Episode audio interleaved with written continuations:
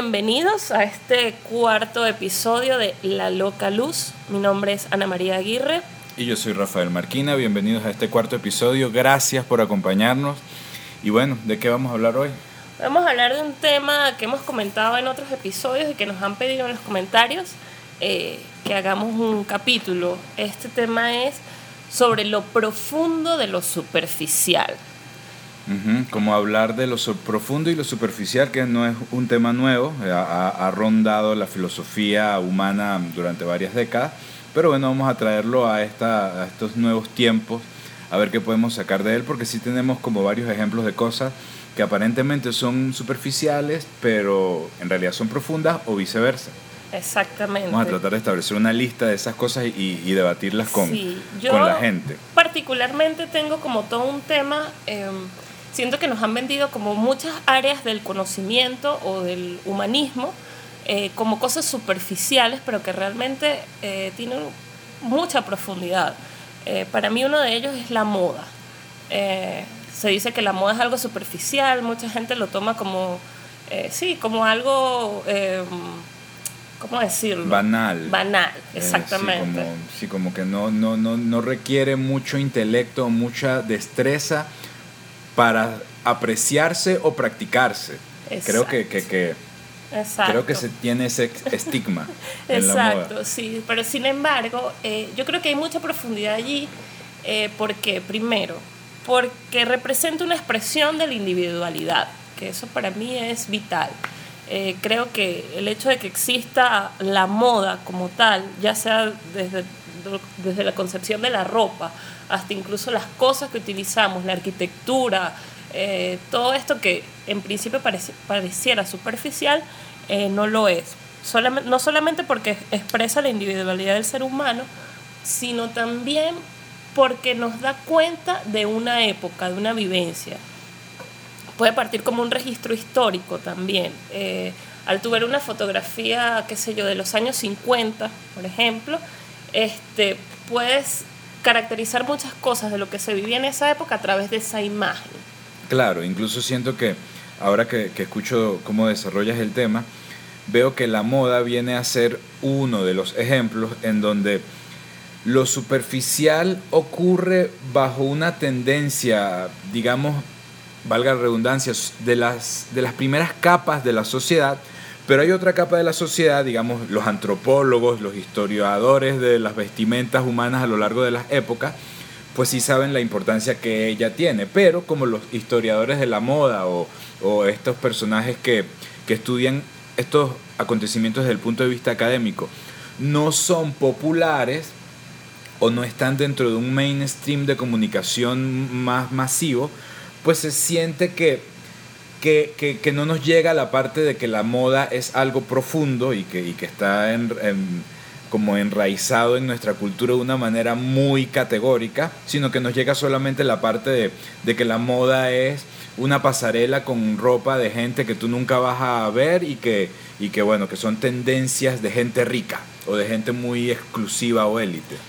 Eso es creo que el camino del error. Sí, porque se ha vendido como algo elitista, tal vez, pero sin embargo no, no, está alejado de eso, porque al final tiene que ver con lo que tú expreses. Eh, insisto, nosotros venimos del área creativa y tal vez eso eh, tengamos como una eh, concepción más precisa de eso, la manera en que tú te expresas, incluso ahí parto y abro otro tema, los prejuicios.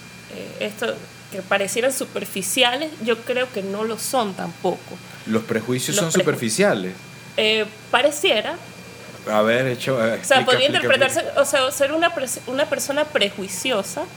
Eh, normalmente se cataloga como algo superficial, como de ah, alguien superficial. Entiendo, dónde vas. Pero realmente no. A mí me parece que los prejuicios a veces, claro, se confunden con los estereotipos y con los arquetipos, pero que sí tiene mucho de profundidad. Realmente este, desarrollar un prejuicio implica que tú has tenido un razonamiento y una concepción sobre el mundo.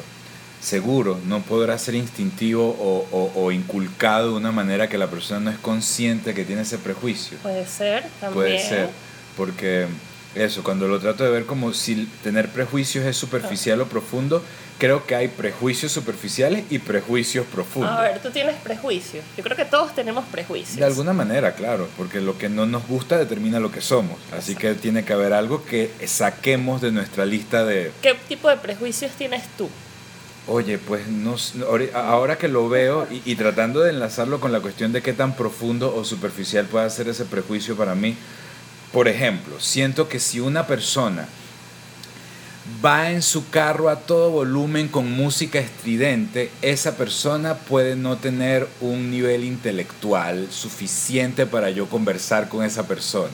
Eso puede ser un prejuicio muy chimbo, porque puede que esté totalmente equivocado, porque conozco de hecho muchas personas que les encanta ir con, con el volumen a todo volumen en el carro quizás es el estilo de música también Exacto, lo que, eso te iba a decir. Si lo analizas conscientemente, ¿cuál es la relación entre ese prejuicio y lo que sustenta eso? Eh, lo que hace que uno tenga prejuicios sobre cosas es que toca fibras fundamentales de los valores que tú quieres o no quieres ser.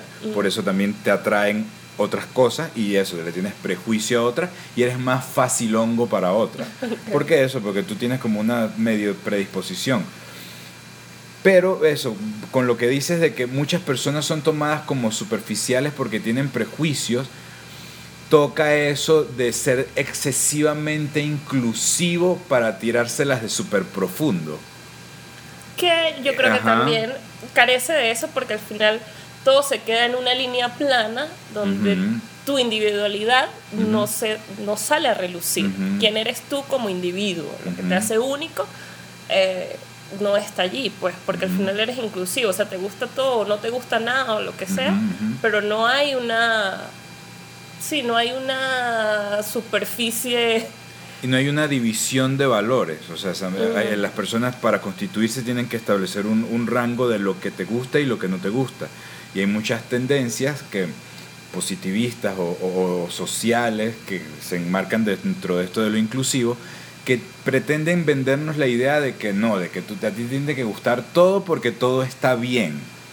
Y eso pues no solo es una mentira del tamaño del, del cosmos, sino que busca también ganancias específicas dentro de los, los valores socioculturales que tenemos ahorita. Pero ves, es la moda algo, de lo, algo que se vende como superficial para poderte meter cosas muy profundas sin que te des cuenta. Esa es eh, es una muy buena pregunta.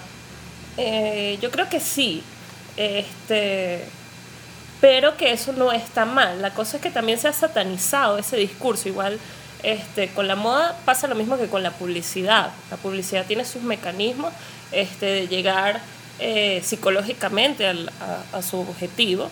Y eso se ha satanizado, pero creo que si está bien utilizado y digo bien entre comillas porque eso es una cosa como muy eh, peculiar, eh, no está mal, eh, nos habla, nos da cuenta de la humanidad. Y creo que eso es lo más importante, pues ahí es donde prevalece toda la parte profunda de estas cosas supuestamente superficiales. Sí, ahora que recuerdo algo, hay, hay algo que durante mi vida yo, cuando volviendo a la pregunta que hacíamos antes, hay algo que siempre consideré muy superficial, pero a medida que voy avanzando y voy envejeciendo, la veo más profunda y veo que me engañaron antes haciéndome creer que era superficial por otra vía. La religión. Durante mucho tiempo, hasta quizás hasta hace pocos años en mi vida, yo sentía que la religión era eminentemente superficial. Era para calmar eh, pasiones muy inmediatas del ser humano muy, muy cuando ya eh, aplica la, más que la razón o la lógica, tu instinto y tu necesidad de, de, saber lo desconocido, de enfrentarte a lo desconocido. Y por eso siempre creía que, que, la, que la religión era eso, pues era como la rama de la sociedad que se encargaba de abarcar la mayor superficialidad para que todo el mundo creyera en eso. No iba muy profundo porque muy profundo no van a poder llegar todos, sino que abarcaba como cosas superficiales. Cuando yo escuchaba, a cualquier religión, los budistas, los católicos, los musulmanes, todos. Me parecía que lo que ellos hacían era eminentemente superficial. Era como, tú estás comunicándote con Dios solo porque pones las manos así o te arrodillas y haces tal cosa. Eso me parecía tan superficial, se sentía que todos podían estar mintiendo. Sentía que, todo, que, que, que, todos que, estaban haciendo. Con los años empecé a entenderlo desde otro punto de vista, como desde otro ángulo. Que, que muchos de estos rituales o de estas creencias o de estos pasajes de Mateo 5, 8, 4 o del Namio Horengekyo o de todas estas cosas, detrás de ellas sí subyace una parte muy profunda, de, de- es como un legado de otras generaciones ultrapasadas que nos están tratando de enseñar algo a través de ciertos preceptos, pero que los adornan a través de lo que tanto nos gusta, la narrativa, el mito o la leyenda, para que ellas perduren en el tiempo a través de la superficialidad que Claro, implica y- echarse estos cuentos coloquialmente. Sí, que se llama de fácil transmisión. que sea de fácil transmisión, pero que en el centro tenga algo que luego de que tú entres en conciencia, si le veas la función que tienen ciertos preceptos de estos dogmas religiosos. Eh, Eso es algo que me he ido dando cuenta y que lo traigo aquí a colación como, como, como un explorador que va No, no, abriendo no lo había visto así, porque, mira, tienes, me parece que tienes toda la razón. Y no, no había entrado en ese tema religioso porque además me parece como súper delicado. Claro. Este, porque además yo he ido y venido mucho en ese tema personalmente. Pues, o sea, yo vengo de un colegio católico, me crié con curas, en algún momento quería ser monja, después estaba como todo lo contrario. Y yo creo que al final, eh, en las religiones, sea la que sea, o tipos de creencia, eh, yo siento que todos los humanos buscamos lo mismo. Un sentido de conexión, un sentido de profundidad, una conciencia más profunda y que cada quien tiene su manera de llegarle y por eso existen las religiones, ¿no? Este, bueno, y existen muchas otras cosas, pero en este caso particular las religiones. Eh, también dentro de la religión pues está eso, lo que tú hablas del carácter mitológico y yo creo que su función como todos los mitos es eso, llegar a la transmisión, a que se perpetúe. Este, normalmente muchas de esas cosas antes eran de carácter oral, eh, ahora bueno, ahora tenemos el internet, este, pero no lo había visto como algo... Claro, sin ir muy lejos, así te imaginas la historia, eh, yo al principio, la primera etapa de mi vida de lo que llevo, Ajá. escuchaba la historia de Adán, Eva y la manzana. Ajá. Y yo decía, pero ¿qué es eso? ¿Qué enredo tan loco es ese? ¿Qué están tratando de. Qué rebuscado y, eso, y qué superficial.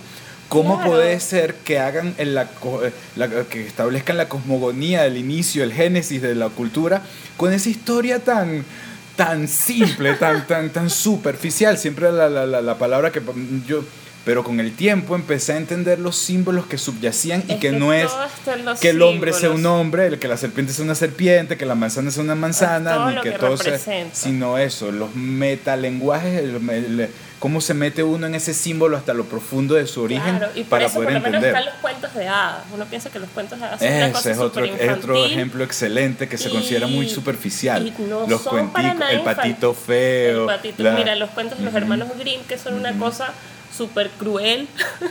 Este, Nosotros nos han vendido también las versiones edulcoradas a través de Disney, este, pero normalmente esos tienen una, un propósito de enseñanza humano eh, súper intenso y además también supongo eh, que en aquellas épocas, cuando fueron creados, eh, la esperanza de vida era tan reducida que tú ya un niño de 7 años ya lo tenías que preparar para el mundo y enseñarle eso pues a través de unos cuentos que realmente son crueles, pero en un lenguaje eh, que lo pudiera entender Bueno. pues y hacerte un adulto rápidamente. Claro, y eso es lo que es hoy el cine. Yo siento que Sí. eso es lo que hace el cine. Que fíjate que es Sí. vendido mucho como muy superficial, luego de la, de, sobre todo del ascenso de Hollywood como dominancia en el cine, pues se mezcló mucho con estos valores gringos del consumo, de la fama, Claro. de la estrella de Hollywood, del flash, de la cosa. Y por eso muchas corrientes, sobre todo estas corrientes inclusivas neoizquierdosas, pues etiquetan a esto inmediatamente de, de, de superficial o de banal. Pero en realidad, pues estamos claros de que tanto Hollywood como todas las casas productoras de cine son la base fundamental de nuestras creencias y nuestra actitud Totalmente. social actual. Sí, es nuestra Eh, nueva reunión alrededor de la es- hoguera. Es, nuestra nueva eso, transmisión de datos y comportamientos sociales base para que tú puedas calzar los símbolos bien. Y entonces Exacto. sepas qué significa ahora una, una batalla, una pelea de carros, un dinosaurio, una batalla en Claro. espacio, una mujer, un que niño, un fíjate que a viejo. pesar de que estemos en el 2019, eh, el significado de esos símbolos va a seguir siendo el mismo, porque va a seguir siendo el mismo a través de toda la historia de la humanidad. Sin embargo, lo que cambia es el referente, pues, es la forma, es la imagen. Este, por eso antes eran los cuentos, ahora es el cine. Bueno, yo pienso que ahora realmente son las series, ya incluso Sí, ya el cine está quedando un poco de audiovisual. lado. Sí, sí. Este, El cine está evolucionando y es una narrativa audiovisual mayor, ¿no? Sí, que, que, que es algo que confluye en muchas vertientes. Los memes. Ujú, por Más o ejemplo, menos, imagínate, todo- los memes, los GIFs y la narrativa de Este, internet. Sí, porque al final nosotros eh, nos, nos comunicamos a través de imágenes. Y ahora en un mundo Mira, tan... acá, acabas de mencionar algo que es sub- que lo consideran superficialísimo y que yo tuve una guerra académica para que se dieran cuenta de la profundidad que eso tenía. Los memes Los memes. y los GIFs Claro. y toda esta O comunicación. meme, todavía no sé cómo se meme, pronuncia. meme en inglés. Meme en inglés. Algunas, algunas culturas dicen meme, pero no. Exacto. Eh, Aquí debemos decir meme. Eh, Meme, bueno, meme. Y bueno, que la gente creía que eso era súper banal y súper... ay, Y eso, cosas de carajitos o de chamitos, ¿qué tal? Para mí eso era como la evolución de la escritura. Claro, porque es un lenguaje totalmente y que además eso, al ser evolución de la escritura y de, de un idioma, porque realmente los memes son un idioma en sí mismo, este, puedes llegar lenguaje. mucho más allá. Sí, sí, sí. Puedes Sí, llegar a mucho más allá, este, igual que con la música, por ejemplo, este, que toca fibras que no toca este, otros tipos de lenguaje en el ser humano. Exactamente. Entonces, que también puede ser consi- considerado superficial, pero la música también es algo profundo, me parece a mí. Ujú. ¿Qué otra cosa tienes ahí en la lista de dicotomía Uy, profundo Dios y mío. superficial? ¿Qué es lo más... A ver. ¿Qué es una cosa para ti superficial que tú digas, no, esto siempre me ha parecido superficial y nadie me saca de esa idea de que esto es superficial? Ay, yo ando ahorita en una banal"? etapa muy hippie, a mí ahora todo me parece que todo me parece que tiene un sustento y una razón. Ajá. No, no considero que haya nada, nada superficial. Em, a ver, a ver, a ver. Quizás Es que sí hay algo superficial, eh, lo que eh, volvemos con un poco lo de la inclusividad. No todo te puede parecer del mismo valor.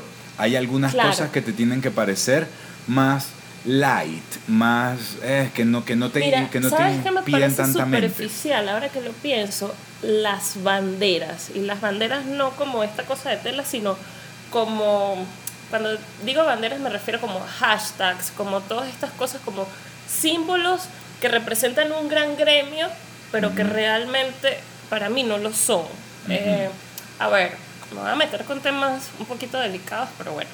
Em, es que todos son como muy progresistas, digamos, el veganismo, poner un ejemplo. Sí, sí. Eh, vamos a título veganismo, bandera veganismo, Eh, no matar animales, no consumir productos animales. Entonces, dentro de ellos hay muchos eh, subtítulos, digamos. Pero no todos representan a, a lo- a los mismos intereses, por eso me parece superficial. Yo por lo menos no puedo ser parte de ninguna de estas cosas porque siento que en algún punto difiero del contenido completo y eso me hace eh, que no, eso hace que no me represente esa bandera. Por eso me parecen superficiales, porque tratan de meter como muchas cosas, muchas, muchas, muchas cosas que son muy profundas en una sola.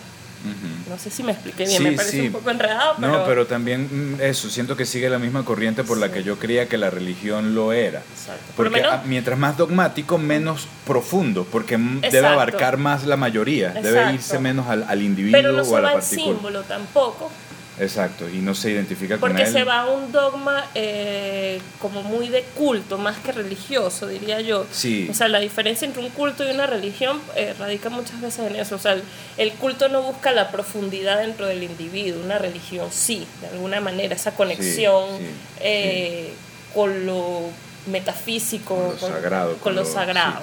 Ay, Pero fíjate que mencionaste algo que, que también da bastante tela que cortar. Eh, Haciéndote la pregunta de qué te parece superficial hoy en día, me dices eso y entonces yo considero también que todos estos movimientos de moda progresista tienen mucha superficialidad. Sí. El feminismo y al Sí. punto en que ha llegado en pues, regiones como, como Estados Unidos o Argentina es súper Sí. superficial, duela, duela a quien le duela. Sí, además que me parece, eh, Humberto Eco decía eh, que uno no puede escribir una biografía de una persona hasta que no se haya muerto, porque Mm. tú no sabes en qué va a terminar su vida. Entonces, por lo menos estos movimientos, eh, vamos a poner el ejemplo del feminismo, ahorita se habla de feminismo de cuarta ola y tal, entonces ya por ahí, decir que es este movimiento sin que haya llegado a una conclusión o a un llegadero, a un hito, ya por ahí a mí me hace decir, mira, no, yo no puedo ser parte de esto porque yo le estás poniendo un nombre a algo que todavía no, no ha concluido. Entonces como que te interesa más el contenedor que el contenido. Lo que llamaste es bandera ahorita. Exacto. Te importa más la bandera que la realidad. Exacto. Y eso es superficial, que es a lo Sí. que llamamos estas falsas religiones, falsos partidos políticos que nunca hacen lo que dicen, sino que son una cáscara de superficie. tal cual. Eso, eso puede ser algo que Sí, te parezca exacto. muy profundo, pero que la gente no le parezca profundo. Ya dijiste la moda. El humor. El humor.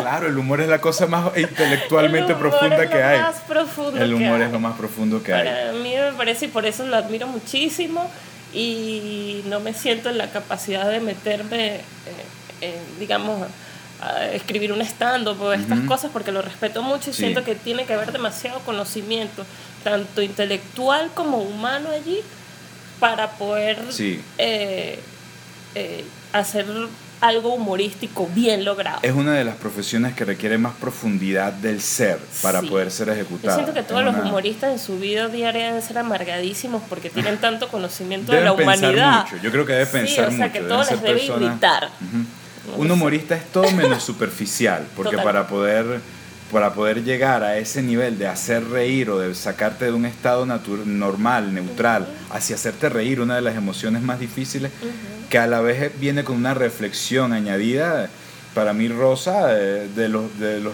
altos grados intelectuales a los que puede llegar el ser humano, como con la música, como con la danza. Siento que es eso, una música o una danza, cuando alguien compone un chiste o es capaz de, de elaborar un discurso Debería gracioso. estar ahí entre las. Ya, ya no son siete artes. Los griegos lo tenían, la comedia Sí, era una de las... sí. Sí, sí. Que además, claro, lo, lo de ellos además este, venían otras, tragedia y comedia, eran como las dos vertientes que ellos tenían. Y la comedia, eh, según la definición aristotélica, venía a ser como la imitación de lo que es risible en el hombre. Eh, y normalmente se burlaban como de las personas que tenían, eh, que explotaban sus bajos sentimientos de alguna manera. Los lujuriosos, los borrachos, Sí. todo esto. Realmente las comedias era para eso y como para generar esa catarsis en el público. Como mírate aquí, este, lo ridículo que te ves haciendo esto. Para eso se hacían las comedias. Incluso por esa misma línea de acción de la comedia, pues se establecen ya grandes rituales humanos como el carnaval, en donde en donde eso, se busca la burla, se busca la otredad, se busca que tú te pongas una máscara de lo que tú eres de verdad. Exacto. Fíjate la, la, Pero la- que además la- ves la que no curiosidad. es, me encanta eso porque no es elimínalo, porque eso siempre va a estar en ti como parte del ser humano, pero vamos a sacarlo, pues vamos a liberarlo. El resto del año estamos bien por la línea del y en el carnaval, pues dale para allá. Una cosa que no puedo dejar de mencionar en este cuarto capítulo de La Loca Luz es las comiquitas, dibujos animados, cartoons, Claro. series. Cómo Los luché muñequitos. toda mi vida porque la gente entendiera que eso era todo menos, menos superficial. Por que detrás, de la, que detrás de las comiquitas se escondía la base de, la, de todo, de cómo se iba a definir esa, esa sociedad, ese país, cómo, de- a- desde dónde hasta dónde emiten tal o cual temporada de cuál serie, si ustedes vieron tal, tempo- tal comiquita pero en este país no la vio. Eso afecta muchísimo y, y bueno, espero que, que me den los recursos para poderlo comprobar de manera científico-académica, pero para mí las comiquitas, fíjate que incluso cuando ocurre a, finales de los 80 y a finales de los 90, a finales de los 80, principios de los 90, cuando ocurre el fenómeno de, de los Simpson y Ajá, South Park, que creo que ahí muere la inocencia de la comiquita. Antes de eso se creía que era algo pachamitos, superficial, Sí, sí. de entretenimiento, una chuchería banal. Luego de que ocurre esta, esta revolución a principios de los 90 de las series animadas, que lidera Los Simpson en ese momento, y ella dejó de tener esa etiqueta y se bif- bifurcó. No, pero ahí te estás- se bifurcó, yo creo, creo que yo. Antes de los Simpsons no fue Beavis and Butthead. Mm, fueron casi en paralelo. Paralelo, fueron como casi en época, paralelo, ese sí, al rompimiento, principio de los TV, 90. tal. Ocurrieron muchos otros fenómenos, pero quizás ellos son los más resaltantes. Pero ya la tendencia cultural decía eso, pues ya empezaban a aparecer en dibujos animados temas o contenidos que no eran tan, eh, ay, un muñequito que va a salvar a, a fulanito y llega, eh, no eran tan tan domingueros como los Sí, contenidos de no, series ta- como... tan, tan familiar, complaciente. Porque Sí. entonces, claro, Los Simpsons es un papá eh, borracho, Exacto. torpe, eh, hay un hijo que se porta mal, pero se porta mal de verdad, no es así como los... Sí, hay como bastantes cosas allí. Sigue siendo muy de estereotipos, ahora que lo veo, claro, ya desde 2019. Ujú. Eh, pero sí fue un rompimiento evidente en esa época. Este, yo creo que también, bueno, yo a mí me encantaba por lo menos Fenomenoide, Animaniacs, pero es que también tenían como otra forma de contarnos Claro. las comiquitas. Claro, y cada generación va como al, al ritmo que le va marcando la comiquita que ven. Sí. Eh, eh, eh, y, ese es el primer contenido que los padres dejan que los hijos vean. O no, y por cualquiera Ajá. de las dos vías van a generar una conducta de, eh, social. Me puedo recordar todas las miles de historias de los papás a los que no los dejaban, los hijos que no dejaban ver los Simpsons o, Ya, o fíjate South que Park. eso puede ser como un tema satelital de lo superficial y lo profundo, la censura. ¿Qué genera la censura? Yo tengo todo un, un- tema con eso, porque me parece que El las- sexo. ¿Ves? El O sea, sexo es superficial y profundo al mismo por tiempo. supuesto. Por Uf, todas las. Pero imagínate, Ahí, claro. ese sí es. Pero entonces, ajá, Ajá. cerra- abriendo, cerrando esto, el tema de la censura implica no ver algo que está allí. Vamos a censurarlo, vamos a taparlo. Eh, yo recuerdo, eso a mí me marcó mucho, una vez que estaba escuchando en la radio y estaba hablando del director de la orquesta, no sé qué tal, no recuerdo el nombre. Y él decía que estaba haciendo un trabajo en los barrios y tal. Entonces él, él decía algo así como, bueno, ahora los niños van de 7 de la mañana a 3 de la tarde a la escuela. Este, de 3 de la tarde a 6 de la tarde van a la orquesta a ensayar, luego van a sus casas a cenar y luego a dormir. Y así no tienen tiempo para pensar en drogas ni más nada. Y yo dije, epa, pero ya va. Ellos tienen que pensar en las drogas, porque las drogas van a estar allí. Si las censuramos, Exacto. va a llegar el momento en que sí, lleguen sí. a ellos Sí, sí. Y qué pasa, o sea, no van a saber cómo Toda reaccionar. esa teoría de que el deporte Entonces- te bloquea las drogas es Ajá, demasiado eso es ridícula. mentira, eso es por demasiado Dios. ridículo. Es así como vivir en Es un mundo absurdo, de fantasía. Es absurdo, Sí, sí. es absurdo. O sea, prohibirte las cosas. Mira, yo tengo una amiga, este, no sé si está escuchando esto, no creo, pero que ella de pequeña eh, no le dejaban comer chucherías, nada, nada, Ajá, nada, nada, eso, nada, eso, Coca-Cola, nada. Mira, chamo, bueno, esa chama se fue a vivir sola a los 18 años, o sea, probó todo, todo, todo, todo, todo, todo, de Coca-Cola para allá, pues. Entonces, la censura realmente eh, creo que ya carece de, un- carece de valor, porque eso nos hace ser superficiales, nos hace evitar cosas que van a seguir estando allí y que si se sigue perpetuando la censura, el ser humano no va a saber cómo afrontarlas con inteligencia, con profundidad. Sí, sí, sí hay límites, hay límites que se deben trazar en los senderos sociales Claro. como para, porque no to- eh, volvemos al punto, no todo puede ser permitido o válido para Claro. un ordenamiento. Claro, yo hablo de la censura del tema. Ajá, exacto, pero eso, cuando ves, cuando, cuando, por ejemplo, decir, O sea, no la diga eso censura, delante del niño. la censura se hace como una arma, ajá, eso, cuando no digas eso delante del niño, no hagas cosas delante de los niños. ¿Eso es un acto superficial o profundo? Superficial, desde mi punto de vista superficial. Sería superficial, ¿por qué? Porque porque no va al intelecto, no hay un, un raciocinio lógico detrás de eso, realmente. Lo que hay es un miedo. hay- hay- no habría una función primaria anterior a entenderlo lógicamente, sino No, que... por porque, ejemplo, o sea, es para ti, o sea, no le estás transmitiendo un conocimiento a alguien, solamente se lo estás evitando. Si tú le dices a alguien, no pongas la mano en la candela, porque ya tú sabes que se va a quemar y él no necesita poner la mano y quemarse la mano para saberlo. Bueno, pero tú le Ajá. dices, no pongas la mano allí porque se está caliente y se va a quemar. Ajá. Ahí le estás diciendo por qué le estás explicando. estás explicando. Pero si le dices, no lo toques, Si lo dejas en el oscurantismo del... Ajá. entonces, ¿pero por qué? ¿Qué va a pasar? Me voy a otro mundo si lo toco, o sea, ¿sabes? sí. Pueden pasar muchas cosas. Que ahí siento que es, volviendo al tema, un tema eh, superficial y profundo. Bueno, para mí es tan profundo que es el tema o cero o uno de la vida, que es el sexo. Ajá. Pero eso, volviendo con, con, con, con cómo la sociedad a lo largo de los años, de las décadas, de las etapas, de las eras, ha tratado de ponerle distintas etiquetas al sexo hasta el punto en el que recientemente, no sé desde qué punto de la modernidad, empezó a, a- a- a etiquetarse como que las cosas sexuales son cosas banales.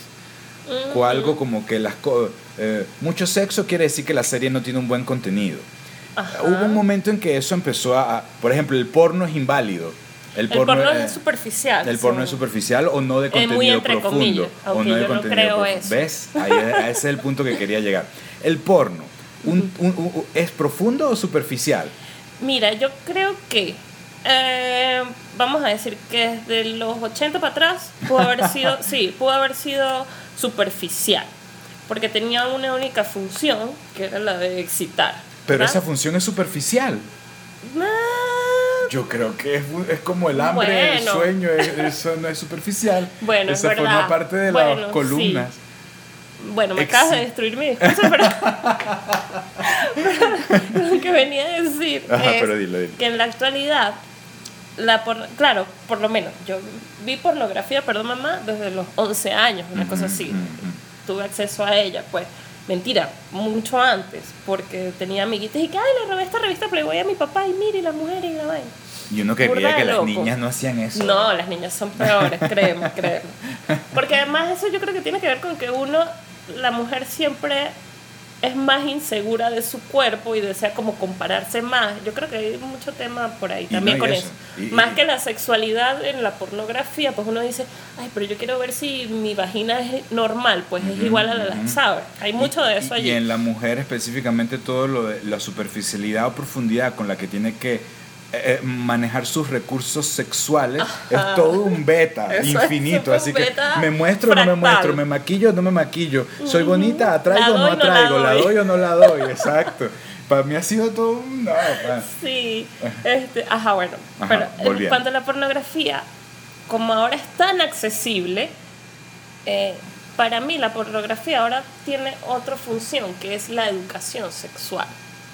Ahora que es tan accesible. Sí, o sea, yo creo que el primer contacto que tiene, bueno, siempre ha sido como el primer contacto, pero antes era más difícil, antes tú veías fotos, qué sé yo, una revista, o sea, bajarte una foto de internet, un video, eso era como imposible. Ahorita tú lo tienes a cualquier hora, en cualquier momento, hasta accidentalmente. Entonces creo que su función ahora primaria debería ser, y, y por lo menos está Erika Lust, eh, que es una directora, creo que ella es sueca, eh, pero que trabaja en Barcelona, ella hace porno que se llama Female Friendly, Ajá, como porno para mujeres, sí. y además que tiene una estética ahí bien interesante, de hecho ella ha ganado premios como directora de cine, fuera del porno. Eh, ella habla de eso, de que su función primaria es educar sexualmente a través de los valores, de alguna manera.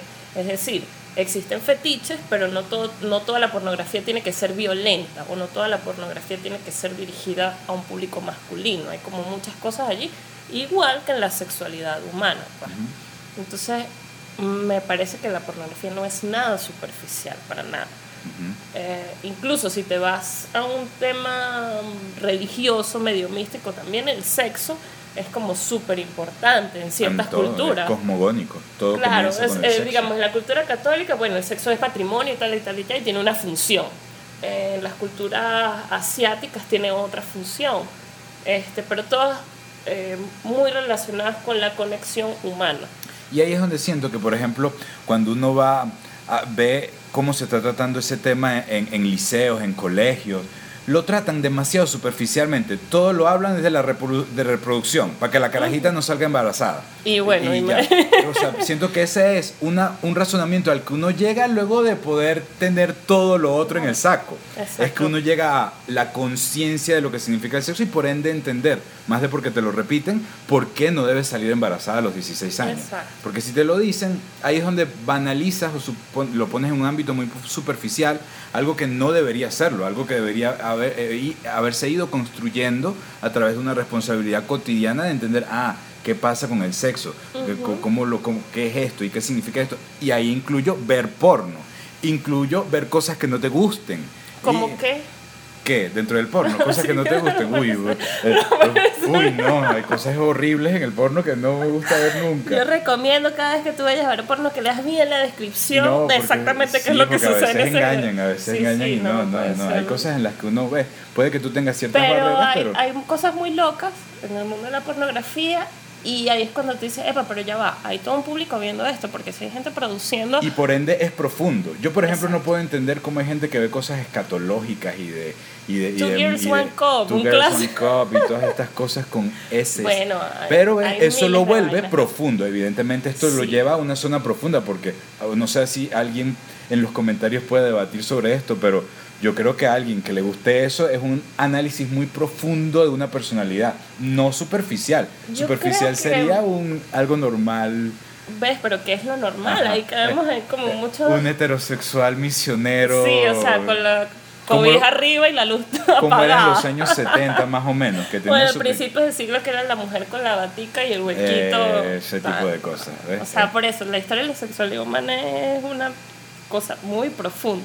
O sea, de hecho yo creo que debe haber ya, y yo no lo conozco, pero libros de la historia universal a través, contadas a través de las relaciones sexuales, Sí. porque me parece que Sí. eso eh, explora, en principio superficialmente, pero realmente explora mucho de la psiquis humana. Sí, total. Para mí la Biblia tiene un lado porno muy ca- marcado.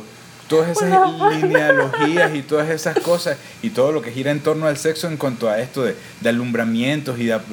eh, hay Bueno, mucho, hay sí. mucho tema ahí que, que, que, que- Sí. que- tiene un lado que ves, que depende de ángulo, qué ángulo lo quieras ver. Para mí Ajá. esta, este positivismo buenoide con el que nos venden la Biblia dista mucho de lo que No, profundamente es. es- Tiene prof- sus cuenticos cabilla. Y es profunda, es pro- mucho más profunda Sí. que una serie de dogmas para rezar un domingo. Tiene una cantidad de, de- de- de- preceptos de actitud social que yo siento que eso no se debate en el público. Y por Es eso se crean, eh, eh, se crean estos grupos izquierdosos eh, marxistas anti, anti religión o los evangélicos fanáticos que andan llorando Ah. cada vez que tal. En vez de encontrar ese, ese punto medio que es el, el real asunto donde está la profundidad. En el medio está la profundidad. Sí, en los en extremos el está la equilibrio, en el equilibrio, como en el mar, en el van, en el vaivén. Este, pero sí, o sea, el, el, el sexo, realmente. Ahora me quedé con el, con el Te- temita te- en la cabeza. Pues, Bueno, pero eso lo podemos ampliar en otro capítulo Sí, con más con más cancha y buscarle como así. Porque, porque quisiera como que comentáramos las series o películas que se te ocurren que hablen de la Bueno. superficialidad y A ver, es que hay muchas cosas. Ahorita pienso, eh, primero que nada, en, en Euforia, una serie, serie nueva de HBO, eh, ¿Qué que me nueva? parece, ahorita 2019. Eh, son ocho capítulos, la primera temporada.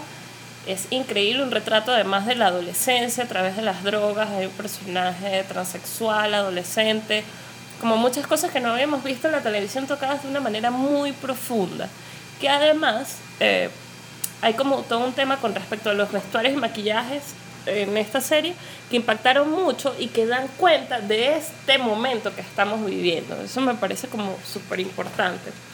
Hay otra película que se llama eh, 9.99 centavos. Es una película de animación eh, israelí, si no me equivoco, eh, que trata eh, sobre un chico eh, de 30 años, si no me equivoco, que está desempleado, que vive con sus padres, su papá es un divorciado o viudo, no recuerdo bien, deprimido. Entonces, chamo desempleado quiere como buscar el sentido de la vida y le ofrecen por teléfono un libro del sentido de la vida em, que cuesta menos de 10 dólares, 9.99 centavos.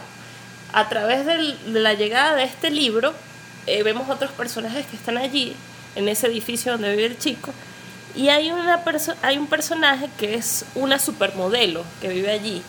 Entonces, la historia es como burda de rara, pero me gusta mucho, porque la tipa es como lampiña, ¿no? Entonces, ¿Cuántos capítulos tiene? No, es, es una película Ah, es una película. ok. es como lampiña y le gustan como los tipos lampiños y tal. Entonces hay un tipo que se enamora de ella y entonces le, dice, le empieza a decir, ay, pero deberías cortarte el cabello y no sé qué tal, hasta el punto que llega, eh, o sea, el tipo termina como quitándose las pestañas una a una para complacer a la tipa. Entonces, eso a mí me parece que aunque en principio parezca superficial, habla de la profundidad de las conexiones entre los humanos. Por eso parece que esa película es clave, es bastante interesante, aunque es rarita. Eso sí. Películas eso, películas y series que aparenten profundidad o superficialidad es algo que nos encantaría escuchar en los comentarios porque vemos que muchas personas pues tienen esta esta concepción o este entendimiento de lo superficial o profundo en películas o series muy variada. Hay personas a las que tú les dices, no, que las películas de Almodóvar o de Amenábar son súper profundas. Hay personas que ni siquiera llegan a ese rango y simplemente se ladillan de eso, no, no, no, llegan a un rango. Las películas de Avengers y de, y de los superhéroes son superficiales o profundas. Todo lo eh, que tiene que ver con superhéroes es súper profundo realmente. Ajá, pero muchas personas la etiquetan de superficial o de banal, incluso en, en toda esta competencia de, de, de, factores. Game of Thrones comenzó siendo súper profunda y para, y para la media opinión masiva terminó siendo súper superficial. Sí. Pero ves, puede que sea lo contrario o puede que no estemos enfocando desde la óptica claro, correcta. Es que yo creo que eso también tiene que ver con tu concepción del mundo, supongo.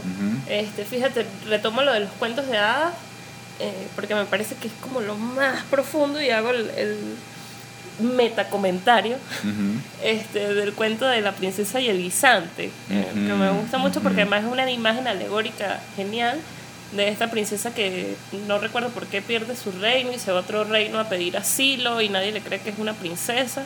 Y entonces hay una tipa que dice, bueno, si ella realmente es una princesa, eh, le vamos a poner un guisante bajo toda esta torre de colchones. Que esa imagen a mí me encanta, o sea, la tengo grabada en mi cabeza. Muy ilustrativa esa imagen. Y, y la princesa duerme y al día siguiente, ay, ¿cómo dormiste? y tal, y qué bien, pero sentía algo en la espalda y ella amanece como con un morado en la espalda. Ah, bueno, sí es una princesa y tal.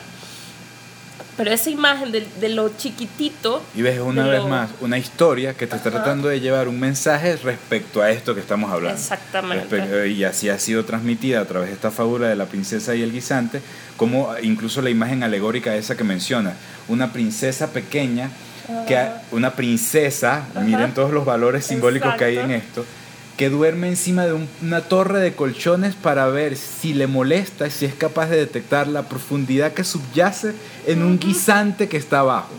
¿Ves? Y así, y así entra muchas veces se simboliza a los príncipes, a los reyes con gente mala y dominante, pero para las culturas antiguas donde nacieron estos, estos, estos cuentos o donde tuvieron origen estas narraciones eran el símbolo más bien de eh, lo que un hombre podía máximo alcanzar.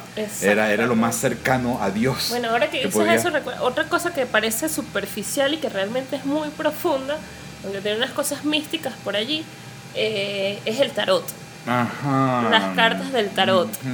Eh, um, y la astrología, Bueno, la astrología, lo que pasa es que están separados realmente, pero, pero sí. pero si lo ves incluso la astrología de una manera como yo la veo, fractal, donde lo que está arriba representa lo que está abajo de alguna manera y los microcosmos se representan en el macrocosmos, como imagen sí, no sé si tengo una conexión con lo que tú vayas a hacer día a día y todas estas cosas que ya lo que viene a ser el horóscopo y todo esto, pues ya es otra cosa que igual es muy simbólico todo lo que representa el horóscopo.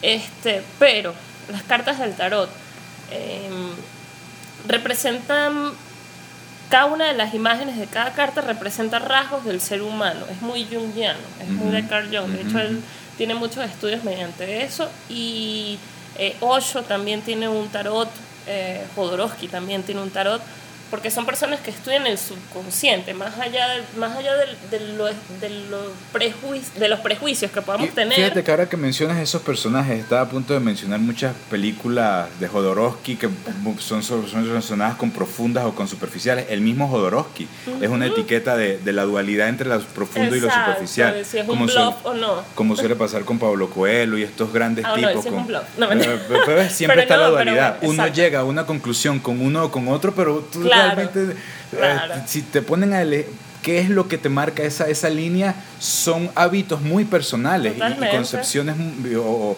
banderas que uno se pone en el cerebro. Sí. Que, que, que, bueno, que cada quien tiene el derecho de, de, de, de ponerse, pues es marcarse sus límites y los gustos y no gustos.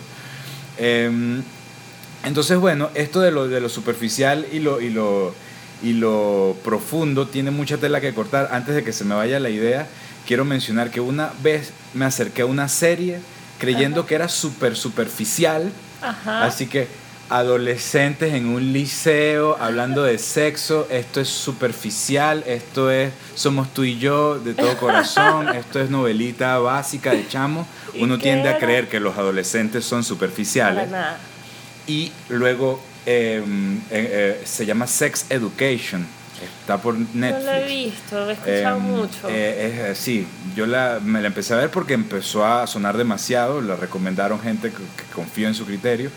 Y bueno, eso, pasé de un estado de total prejuicio hacia la superficialidad a un estado totalmente consabido y probado, que es lo contrario al prejuicio, eh, con postjuicio de, de, de- de que era buena, de que era muy bueno, o sea, ya saco una conclusión, pero post el evento, no pre el evento.